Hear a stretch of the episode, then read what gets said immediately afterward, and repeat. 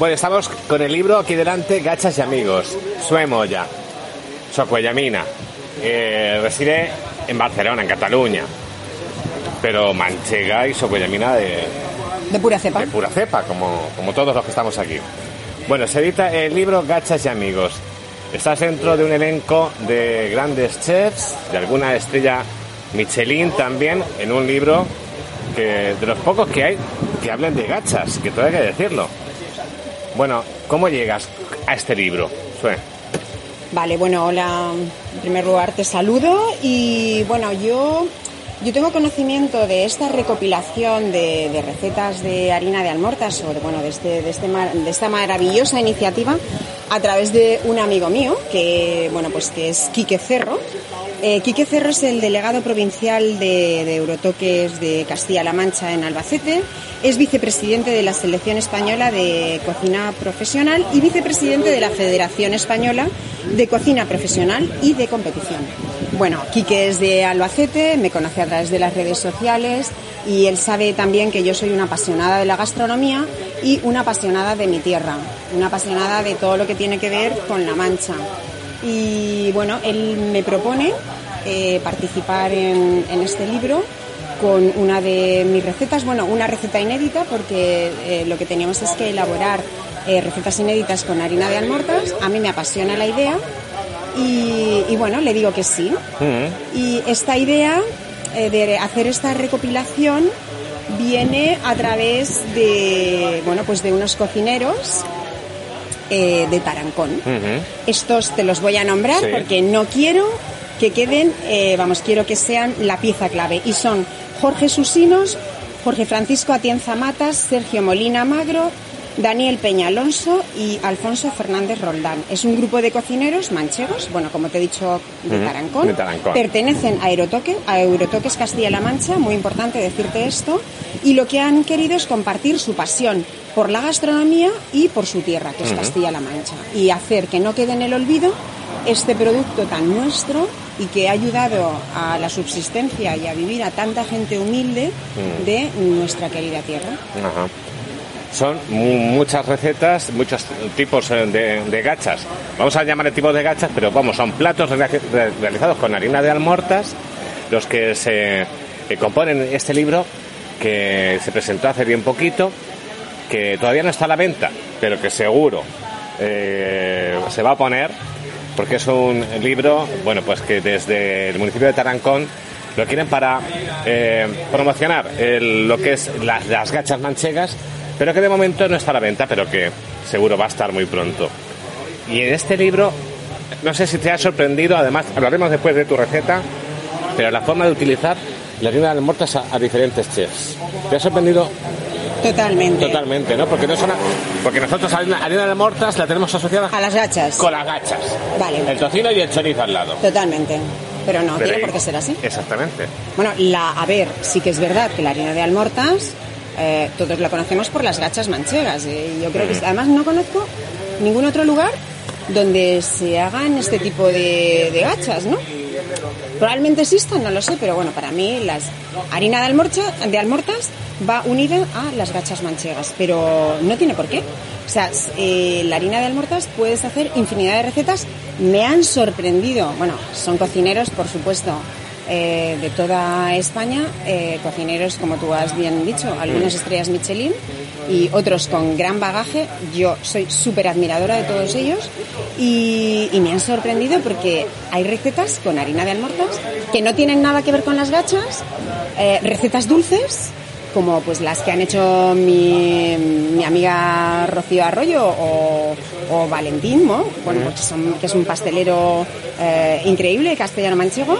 Y, bueno, bueno, es, a mí, me- a mí me sorprende, la verdad. Em, yo lo que quiero es reivindicar, como ellos, eh, la harina de almortas, pero en muchas otras versiones. Es, es un alimento muy versátil. ¿eh? Aquí hay no sé si hay 50 o más, alguna más, más de 50 recetas de cocineros, pues eso, de, de toda España. Sí, sí. Si estuviese a venta este libro ya, eh, estoy convencido de que se agotaría rápidamente. Mira, se agotaría tan rápido, yo, sabes que me dedico a este mundo, bueno, pues soy blogger gastronómica y en el momento que yo lo publiqué, eh, pues recibí más de 300 mensajes de, de gente que quería, mm, quería comprar este libro. Y bueno, pues yo les comenté que no, que no está a la venta todavía, pero, Pero estará. que lo- yo creo que lo estará, ¿no? Yo creo que lo estará. Es un, es un recetario desde el más tradicional hasta las recetas más sofisticadas. Entonces, bueno, eh, va a sorprender, va a sorprender. Bueno, pues háblanos eh, de tu receta, de dentro de este libro Gachas y Amigos, eh, de Sue Moya, ¿qué has hecho? ¿Qué, has- qué has propuesto? ¿Y qué has compartido en este libro? Estamos viendo aquí las imágenes del libro y tu receta eh, de gachas tiene poco. De gachas tiene poco. Pero dinos si, si Tiene luego, esencia. cuando las podamos probar algún día, si nos vas a ver a gachas, si nos vas a ver a nuestra tierra, si nos vas a ver a Socuéllamos. A ver, agachas. Primero dimos cómo se llama. Agachas tiene que saber algo porque está hecho con harina de Bien, almortas. Bueno, bien. yo lo que he hecho es una dentel de almortas con panceta y sardina. Y te voy a explicar Hmm. el que es una dentel. Bueno, dentel es un nombre francés que significa encaje. Un encaje de bolillos, ¿no? Ujú. Es lo que más nos puede recordar a nuestra tierra. Pero el encaje de bolillos es difícil de hacer, cuidado. Hombre, ¿eh? es que es difícil de hacer, claro. Es que yo no hago cosas fáciles, ya te lo digo. No, en realidad es muy fácil, ¿eh? Esto es un poco de técnica y ya está. Em, ¿Qué significa? Bueno, una dentel, eh, yo es verdad que estuve en unos cursos de cocina porque al no ser cocinera profesional yo tengo que ir reinventándome y reciclándome y, y me sorprendió mucho una de las recetas que nos enseñaron a hacer que eran las dentelles o ah, bueno una dentel sería como una especie de es muy parecido a las tortillas de camarón Ujú. que se comen en el sur Sí. ¿no? que bueno Sí, sí. pues ahora las ha puesto muy de moda Ángel León pero bueno se han comido de toda la vida en el sur y es como una reinvención bueno eh, la receta original es de Martín Berasategui y eh, yo me quedé tan impresionada con esta receta que he hecho dentelles pues de, de- de remolacha, eh, de ah, harina con ah, bueno pues con tinta de calamar. Y la última que hice antes de esta de harina de almortas fue pues con algas, algas, algas eh, traídas eh, bueno ultra congeladas de, de Galicia y cociné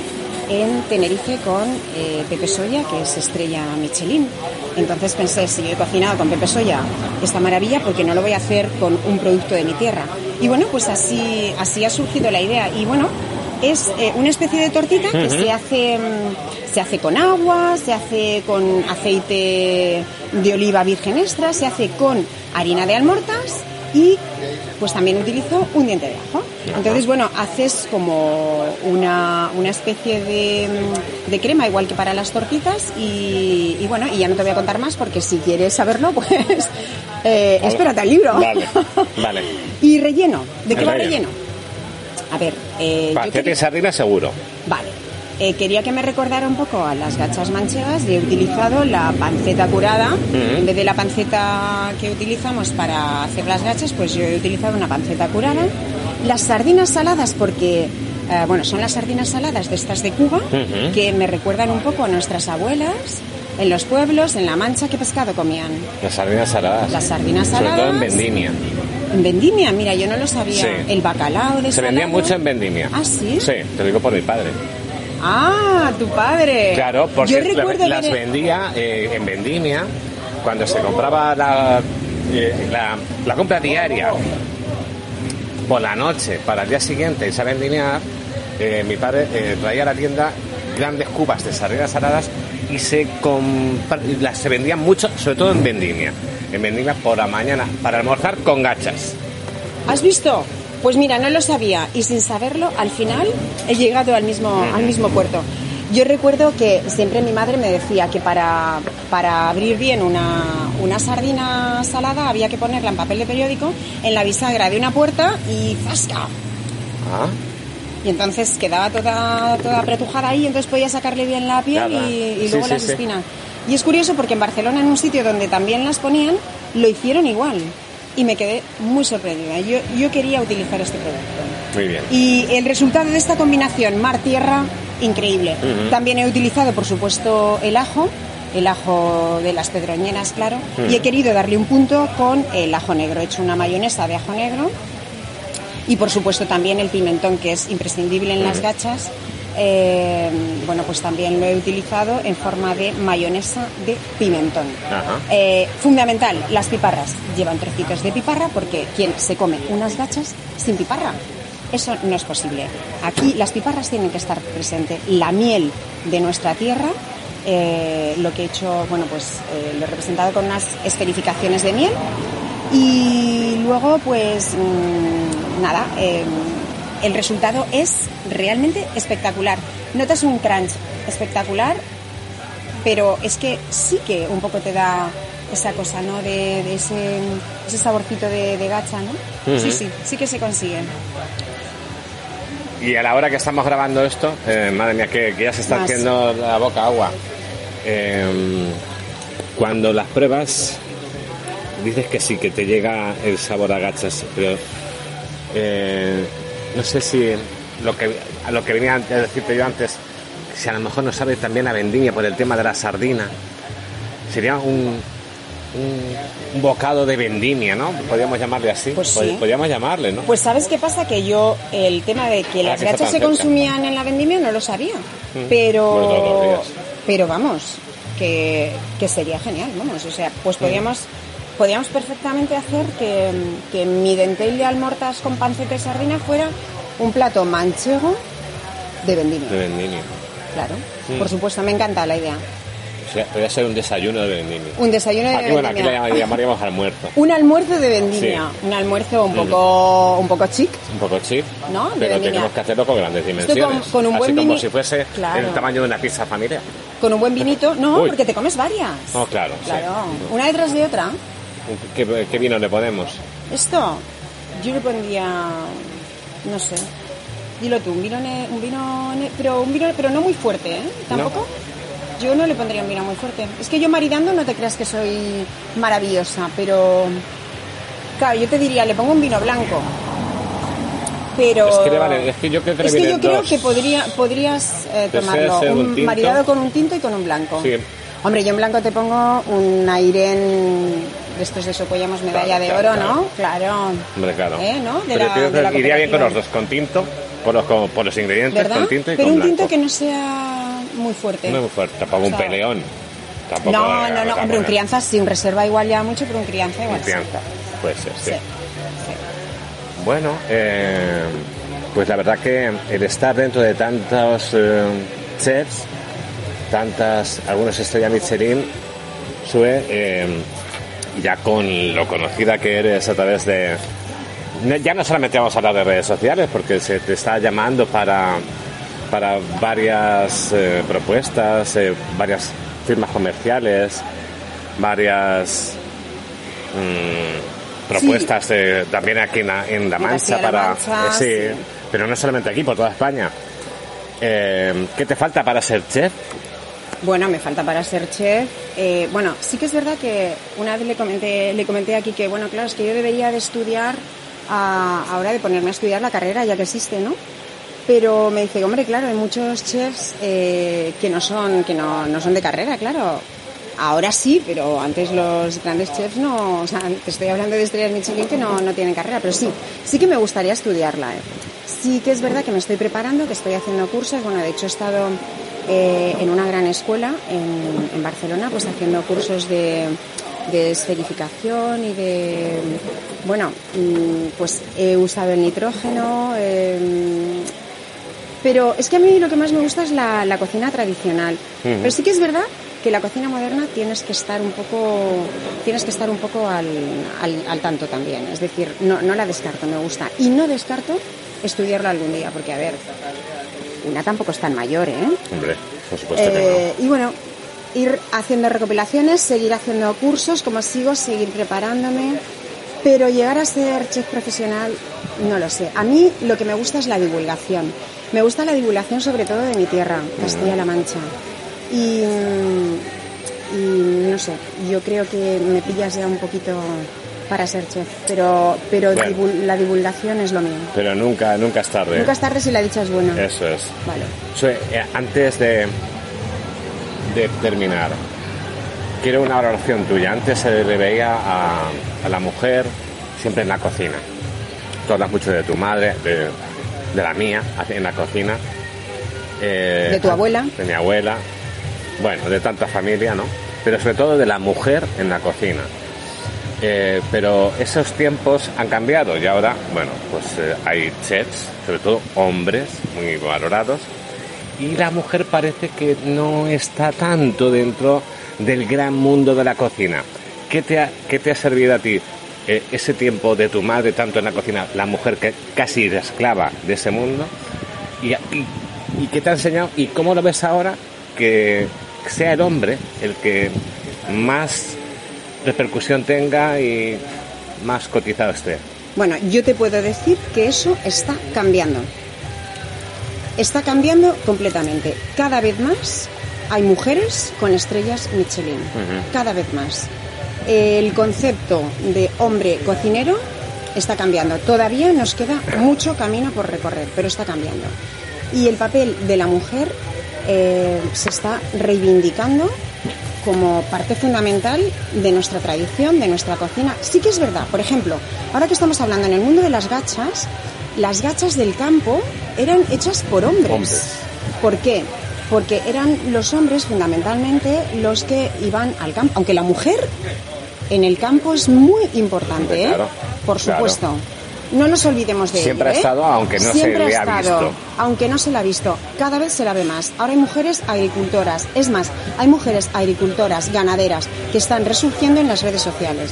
Mira, yo estoy en un grupo que se llama eh, Mujer en Gastronomía. Hay chefs de toda España, también hay estrellas Michelin mujeres.